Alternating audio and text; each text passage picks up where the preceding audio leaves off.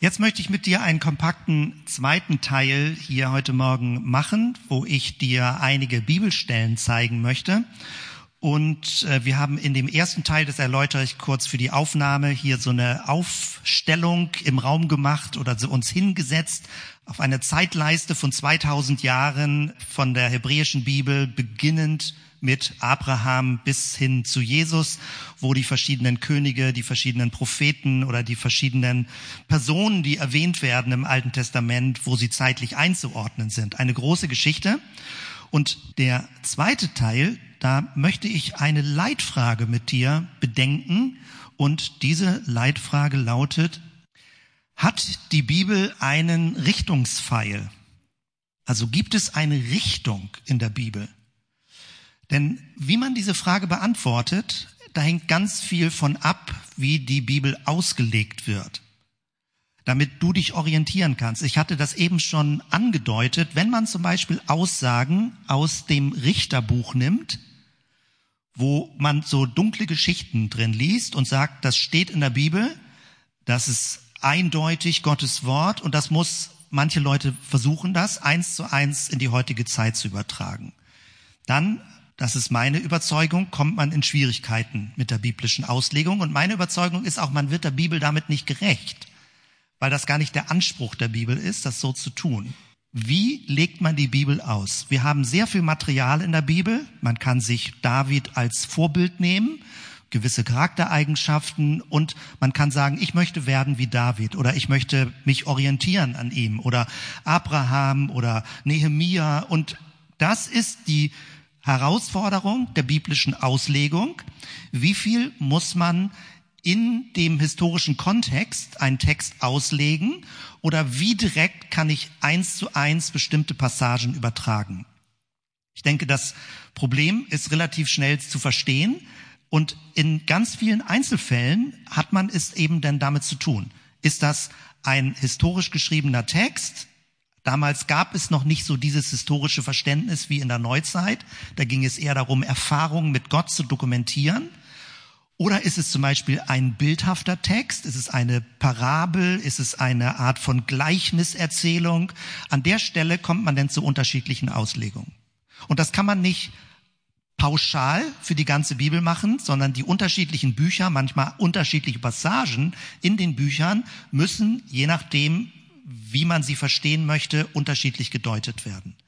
Das ist aber jetzt unsere alttestamentliche Geschichte, die wir hier im ersten Teil versucht haben deutlich zu machen.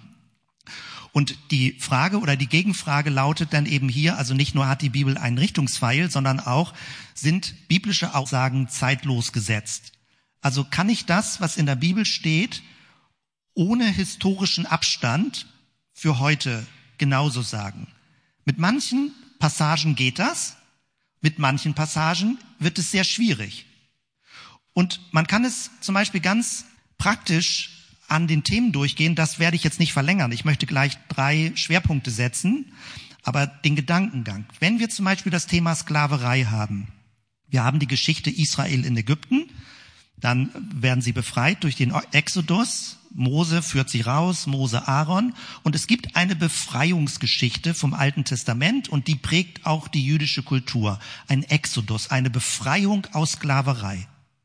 Dann kann man sagen, wenn wir jetzt, und wir gehen jetzt ins Neue Testament, kann man sagen, warum hat Paulus damals nicht massiv gegen Sklaverei gepredigt? Wenn so klar ist in der Bibel, dass Sklaverei nicht erwünscht ist oder Gott befreien möchte, Warum hat er zum Beispiel Onesimus, ein Sklaven, ein kleines Buch, also Philemon, und dann gibt es so, eine, so ganz kleine Bücher im Neuen Testament, ein weggelaufener Sklave. Und Paulus sagt, bitte geh zurück in deinen Stand und lass uns klären, wie dein Herr barmherziger mit dir umgeht. Er hat also nicht das Sklaventum allgemein pauschal sofort abgeschafft mit dem, was Paulus gemacht hat, aber die Frage ist völlig berechtigt, warum hat das 1700 Jahre gedauert, bis dann englische Verfassung Sklaverei abgeschafft wurde oder Südstaaten in Nordamerika wurde biblisch noch begründet, dass Sklaven ganz in Ordnung sind. Weil je nachdem, welche Bibelstellen du nimmst, kannst du sagen, ja, aber biblisch wird das nicht kritisiert. Dann können wir das doch auch so machen. Deswegen muss man drüber nachdenken, hat die Bibel einen Richtungspfeil?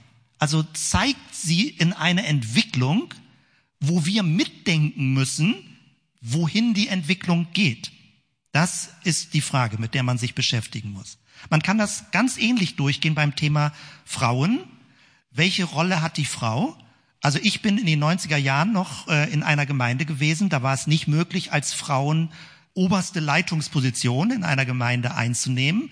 Und das wurde natürlich biblisch begründet.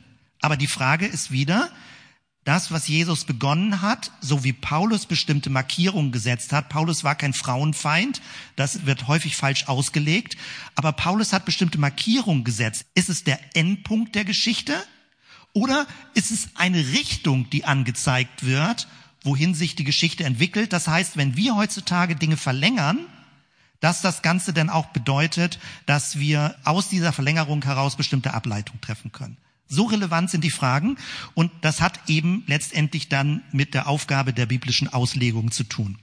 Das als Überschrift, damit du verstehst jetzt, worauf ich hinaus will, wenn ich sage, miteinander mitzudenken, wie diese Geschichte weitergeht.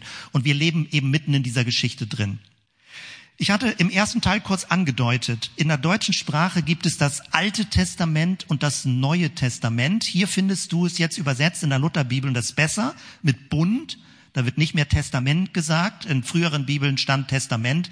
Jesus hier beim Abendmahl, das ist das, was wir mit Abendmahl oder das Herrenmahl oder das Gemeinschaftsmahl letztendlich feiern. Desgleichen auch den Kelch nach dem Mahl und sprach, dieser Kelch ist der neue Bund in meinem Blut, das für euch vergossen wird. Es gibt also was Neues. Und ich hatte im ersten Teil ja kurz erwähnt, wir hören bei dem Begriff neu besser. Das ist aber im Altertum nicht der Fall gewesen. Das Neue musste sich immer erklären und rechtfertigen. Das Alte war das Richtige und Gute und Wertvolle. Aber seit zwei, drei, vierhundert Jahren, 300 Jahren, vielleicht 200, 200 Jahren gibt es eine kulturgeschichtliche Drehung, dass das Alte, also manche Leute, wenn sie, sag ich mal, sehr bequem sind, sagen immer, wozu was Neues so ungefähr.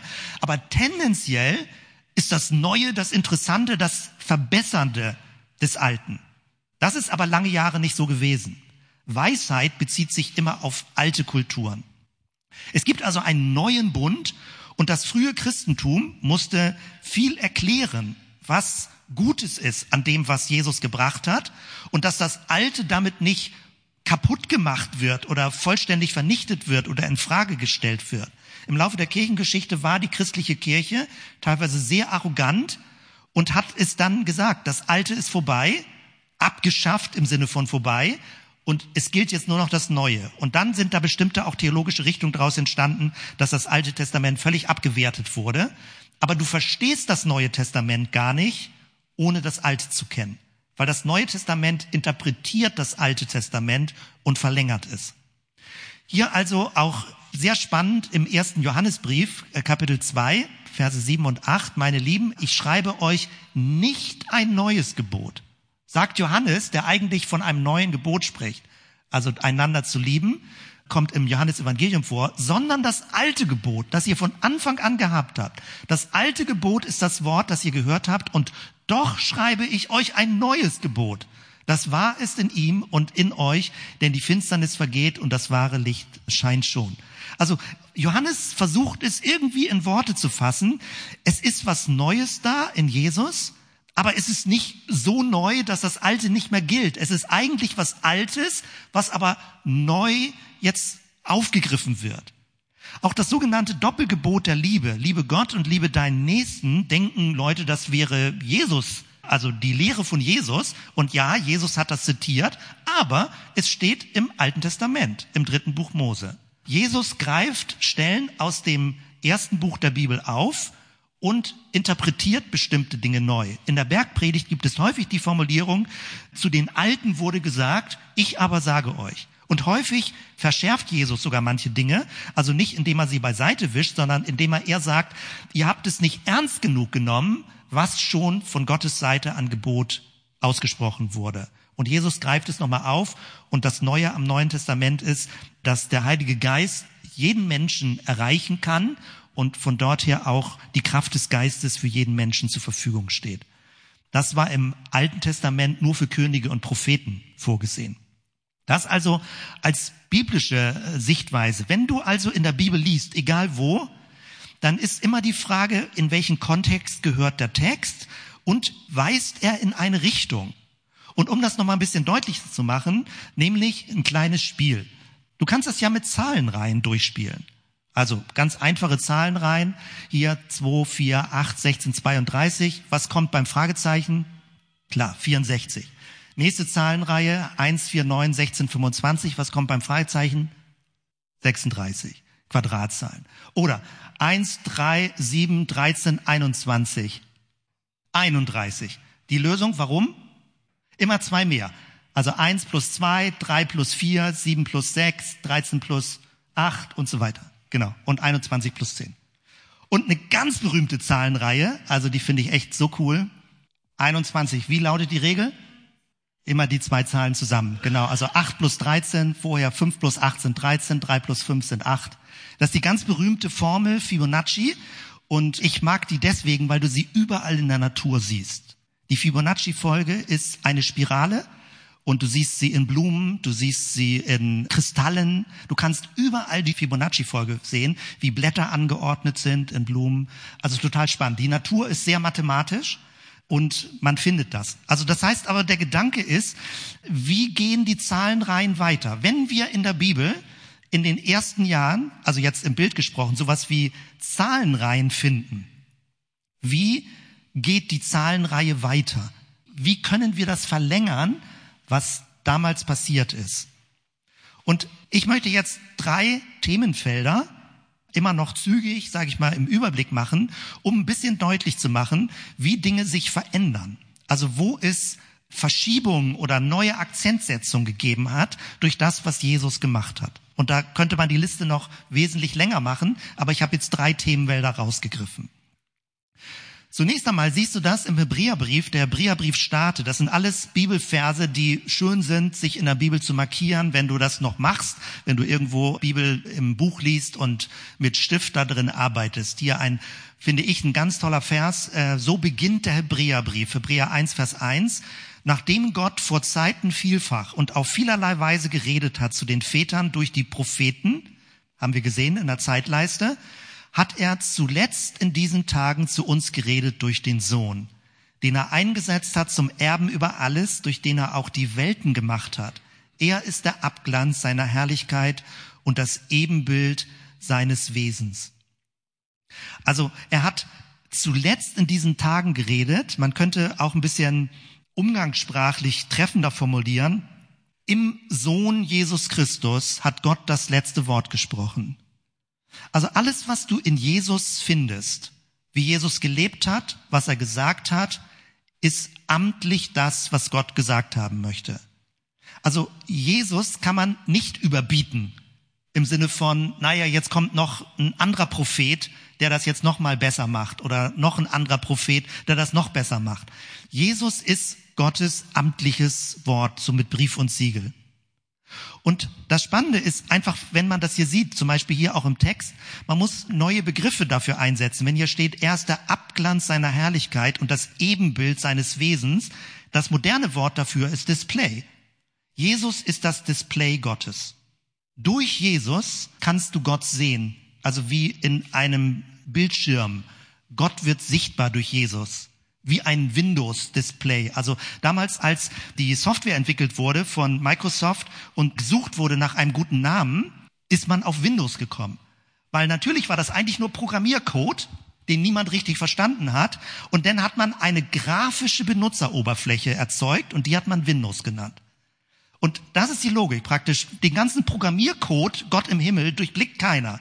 Aber Gott hat eine grafische Benutzeroberfläche gemacht. Das ist Jesus. Jesus ist die Veranschaulichung der himmlisch komplexen Welt. Er ist das Abbild, der Abglanz, das Ebenbild von Gottes Wesen. Und das ist neu. Denn vorher waren es Propheten, die Einzelaspekte gebracht haben. Und in Jesus gibt es das komplette Bild. Jesus nimmt Bezug an vielen Stellen auf die Geschichte im ersten Teil der Bibel und verbindet die ganzen Verheißungen in seiner Person. Und jetzt drei Stichworte, um deutlich zu machen, welche andere Akzentsetzungen durch das Neue Testament kommen. Also immer mit der Betonung, das Neue Testament ist keine Abwertung des Alten. Also das Problem in der deutschen Sprache ist, wenn man das Wort Testament hört, denkt man, der Ursprung, also der, derjenige, der ein Testament verfasst hat, ist tot. Ja, da, du hast also der, der Gott des Alten Testamentes ist tot, das Alte Testament ist vorbei, denkt man dann, und jetzt gibt es ein neues Testament oder einen neuen Bund und der lebt noch und sagt, so und so werdet ihr erben. Das ist aber nicht die Logik. Das Wort Testamentum aus dem Lateinischen meint einfach nur ein Bündnis. Es wird etwas dokumentiert. Und es gibt ein erstes Bündnis und es gibt ein zweites Bündnis, das mit Jesus das erste Bündnis verlängert und teilweise an manchen Stellen, da kann man drüber diskutieren, auch korrigiert. Der erste Bereich ist das Stichwort Opfer. Wie wurden Opfer verstanden? Und die Richtung dieser Entwicklung ist, von regelmäßigen Opfern zu einem ein für allemal. Und ich mag diese deutsche Formulierung ein für allemal. Und ich habe das in dem Sonntag, wo wir über die verschiedenen Bündnisse gesprochen werden, versucht deutlich zu machen. Wenn du im Neuen Testament ankommen willst mit deinem geistlichen Leben, dann geht es um dieses ein für allemal. Wenn du denkst, du müsstest Gott regelmäßig neu darum bitten, dass er dir seine Liebe zeigt, dass du von ihm angenommen bist, dass du erwünscht bist, steckst du im Alten Testament fest. Im Alten Testament wurde das immer neu durch Opfer aktualisiert. Stiere wurden geopfert, verschiedene andere Vögel, Tauben, je nachdem wie viel Geld Leute hatten, wurden geopfert, um sich der Vergebung Gottes zu vergewissern. Das heißt, das war ein ständiger Wiederholungsprozess. Was ist durch Jesus passiert? Jesus hat ein für allemal ein vollumfängliches, in dieser Sprache, Opfer gebracht und damit ist das Ding abgeschlossen. Das heißt, es muss nichts Neues geopfert werden. Manche sagen, dass Jesus äh, will Gott Menschen opfer. Das ist aber nicht die Logik der Kreuzigung. Die Kreuzigung ist, dass Gott selbst in Christus stirbt, also nicht Jesus für Gott stirbt, das ist eine heidnische Vorstellung. Sondern Gott selbst stirbt aus Liebe und hält die Brutalität von Menschen aus. Und damit bringt er den gesamten Wiederholungsopferbetrieb zum Abschluss. Natürlich war das eine extreme Provokation, dass die frühen Christen im Judentum, was diese Opferrituale hatte mit dem Tempel, solange es den Tempel gab und äh, auch wieder wiederhergestellt wurde, dass Jesus sagt, in meinem Leben, mit meinem Leben, mit Tod und Auferstehung ist das beendet. Der gesamte Kultbetrieb ist beendet. Und jetzt kurz die Verlängerung, damit du eine Ahnung kriegst, wie relevant und wie praktisch das ist. Wir haben in unserer deutschen Sprache die Begrifflichkeit ein Sündenbock. Jemand wird zu einem Sündenbock gemacht. Es gibt Sündenbock-Mechanismen. In jeder Gruppenstruktur, wenn irgendwas schief geht, gibt es Sündenbock-Mechanismen wenn sie nicht reflektiert werden und man aktiv dagegen anarbeitet. Wie geht das? Ganz einfach. Wenn in einer Gruppe etwas schief geht, will man nicht selbst dafür die Schuld haben, sondern man sucht irgendwo bei anderen Schuld. Und wenn sich dann Leute noch zusammentun mit schlechtem Gerede, dann redet man über Leute, wer wahrscheinlich das ausgelöst hat. Und in der Regel sind es irgendwelche komischen Leute, die schuld sind. Die werden dann gemobbt, über die wird schlecht geredet, das ist der Auslöser. Früher hat man noch stärker in solchen magischen Auren gedacht, also so ungefähr, dass von Leuten auch negative Kräfte und Energien ausgehen. Und deswegen mussten sie ausgestoßen werden aus einer Gemeinschaft, weil sie irgendwie was Negatives ausstrahlen und deswegen verhindern beispielsweise, dass eine Gemeinschaft von Gott gesegnet wird. Es gibt auch in vielen frommen Kreisen gibt es die Form, dass Gott nicht mehr segnet, wenn bestimmte Menschen dabei sind. Oder wenn bestimmte Dinge nicht rausgetan werden, wenn eine Gemeinde nicht gereinigt wird und so weiter. Manche Leute wissen vielleicht oder kennen solche Mechanismen in Gemeinden. Also diese Sündenbockstruktur gibt es in vieler Form in sozialen Gemeinschaften. Wenn du das jetzt konsequent zu Ende denkst, wer wirklich aus dieser Perspektive, mit diesem Fokus, den Kreuzestod von Jesus versteht, verweigert sich jeder Sündenbockmechanik. Er spielt nicht mit dieses Spiel, sondern er durchschaut sehr schnell, dass man angenommen selbst, man hat einen Fehler gemacht, dass man vielleicht von sich ablenken will. Also indem Christus dir vergibt, kannst du zugeben, dass was schiefgelaufen ist. Du musst dich nicht sofort immer verteidigen und rechtfertigen. Also wenn du Recht hast, sollst du dafür diskutieren und streiten. Aber du musst nicht künstlich immer dich klein machen. Jesus richtet dich auf und vergibt dir. Und umgekehrt kannst du auch den inneren Mechanismus reflektieren, dass man nicht zu schnell mit Fingern auf anderen Leuten, andere Leute zeigt, zu denken, ja, der, bei dem hängt das ja damit zusammen. Und die ganze Gesellschaft hat Sündenbockmechanismen. Wer kommt und wer die Gesellschaft ausnutzt. Und, und so weiter und so weiter. Das heißt, die innerste Logik des Kreuzes ist, ein für alle Mal. Du hast Vergebung und weil Gott dir vergibt, sei barmherzig mit anderen. Und der Sündenbockmechanismus wird durch Jesus aufgebrochen. Ein für alle Mal. Das ist total schön, das für sich festzuhalten, für sich äh, klar zu haben.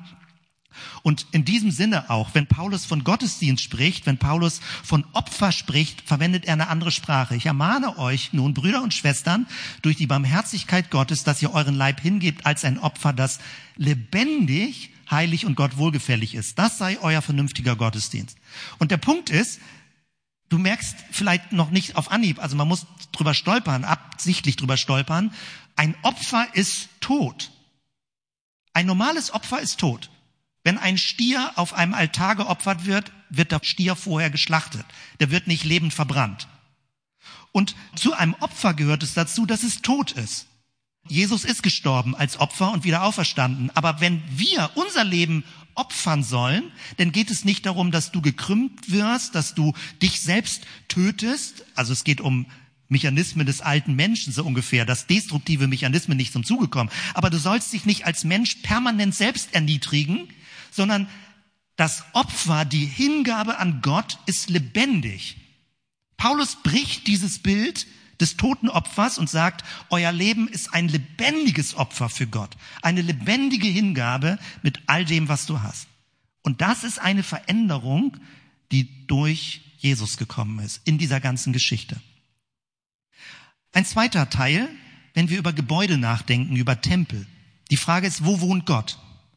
Wo ist Gott anzutreffen, wenn man Gott sucht? Hier zum Beispiel sagt Jesus, also jetzt mein Punkt zwei, vom Tempel aus Stein zu lebendigen Stein.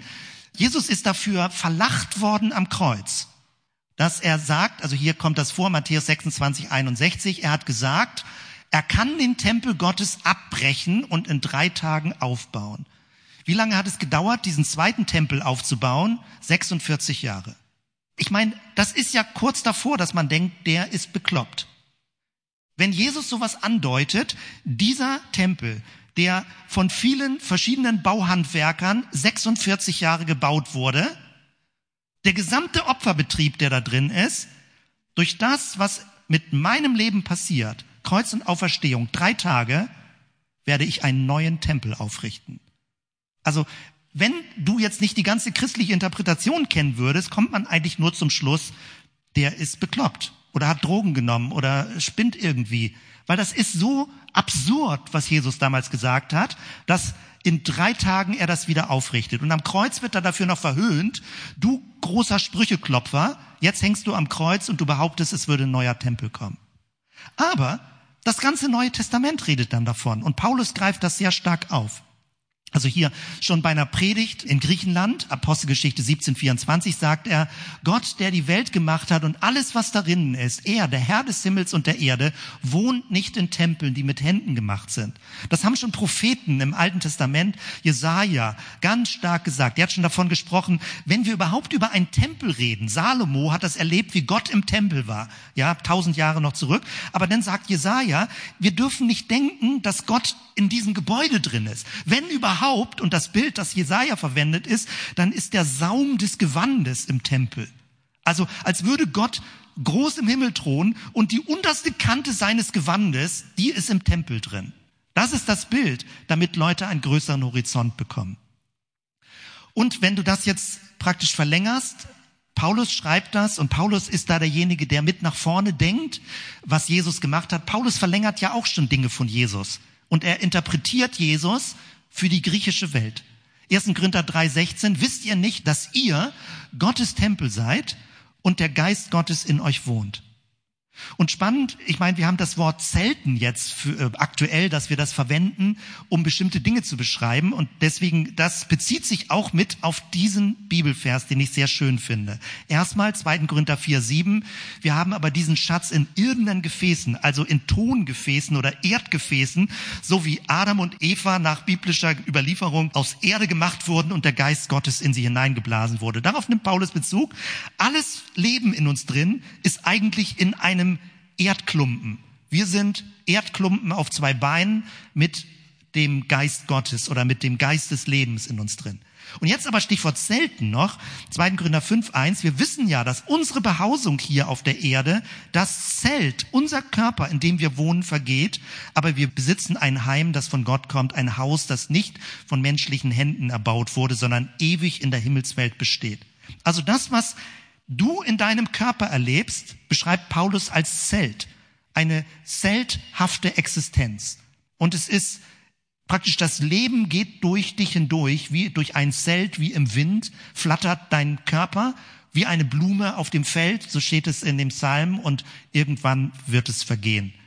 Du wirst mit deinem Körper dich auflösen, aber du wirst eine ewige Behausung im Himmel haben, wie Paulus das ankündigt. Das heißt also, diese ganze Vorstellung von Gebäude, von Tempel, von Ort, wo man sich vor Gott trifft, wird im Neuen Testament dekonstruiert. Es gibt bestimmte Traditionen, die erwarten einen dritten Tempel, der jetzt in Israel, in Jerusalem gebaut wird. Und das sind die politischen Dynamiken. Was geschieht auf dem Tempelberg? Jetzt mit der Al-Aqsa-Moschee, wer hat da die Berechtigung, etwas zu machen? Und das ist super Sprengstoff, weil radikalere, also radikales äh, klingt so abwertend, nennen wir es konservativ oder vielleicht auch fundamentalistisch nicht im bösen Sinne, aber so im superwörtlichen Sinne gibt es sowohl jüdisch-orthodoxe Bewegung als auch christlich, also fundamentalistische Bewegung, die erwarten, dass auf dem Tempelberg ein dritter Tempel gebaut wird und damit der Messias wiederkommt. Die Frage ist immer, ist das richtig, dass so wörtlich zu verstehen oder ist das eine Symbolik in dieser ganzen Geschichte drin? Das, was Paulus hier aufgreift, ist, dass die Gemeinschaft von Christinnen und Christen ein Tempel ist, ein Beziehungsraum ist, in dem Gott wohnt und dass dein Körper selbst auch zu einem Tempel wird, in dem Gott wohnt.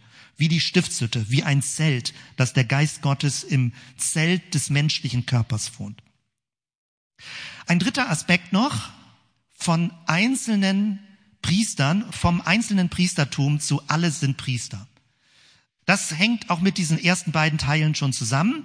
Priester haben ja geopfert und Priester haben im Tempel gearbeitet. Und das Neue Testament weitet den Blick, dass die Heiden, die nicht-jüdischen Völker willkommen sind und in diese Geschichte mit hineinkommen. Hier, ich mag den Hebräerbrief, weil der sehr präzise das so gegenüberstellt, was Neues gekommen ist in Christus. Hebräer 4, 15 und 16.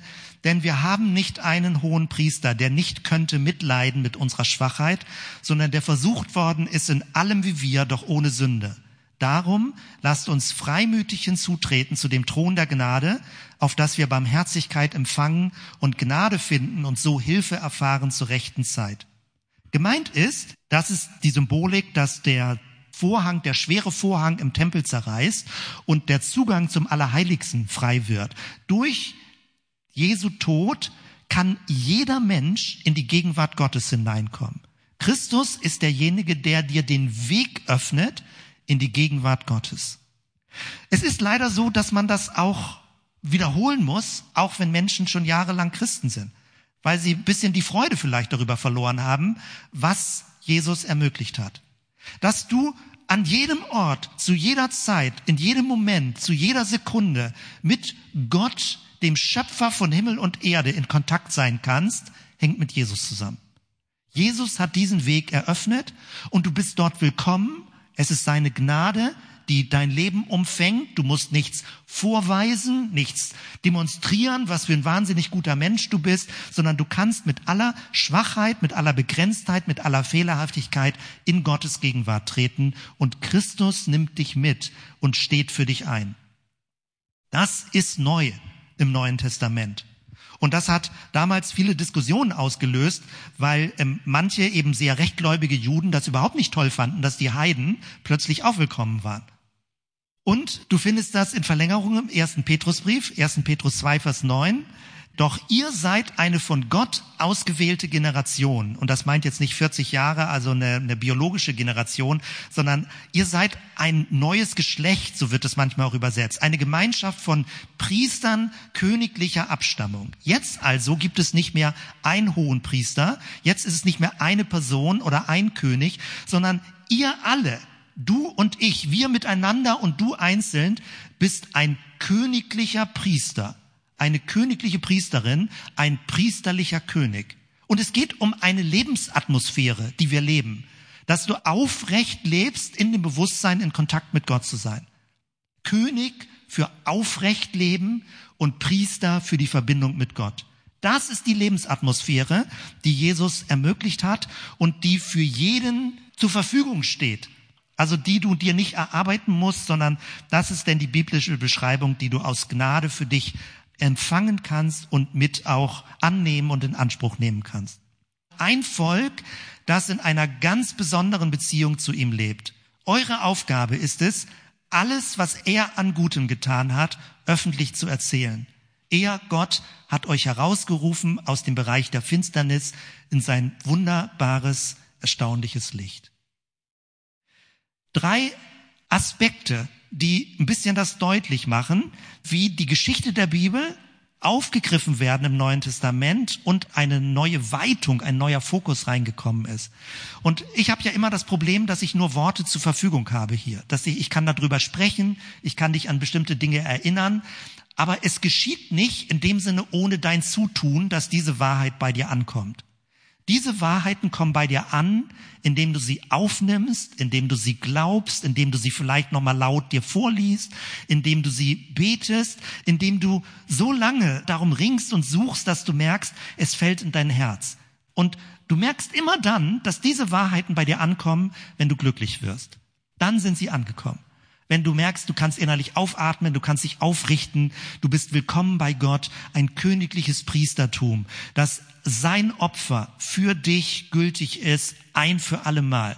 Wenn das tief in dich hineinfällt, dann aus meiner Sicht ist es so, richtest du dich auf, lebst aufgerichtet, hast leuchtende Augen im guten Sinn, es kann mal schlechte Tage geben, ja, aber geistlich bist du innerlich sortiert und klar und lebst in dem wie es im Johannesevangelium heißt, es ist vollbracht in dem vollkommenen Werk Christus.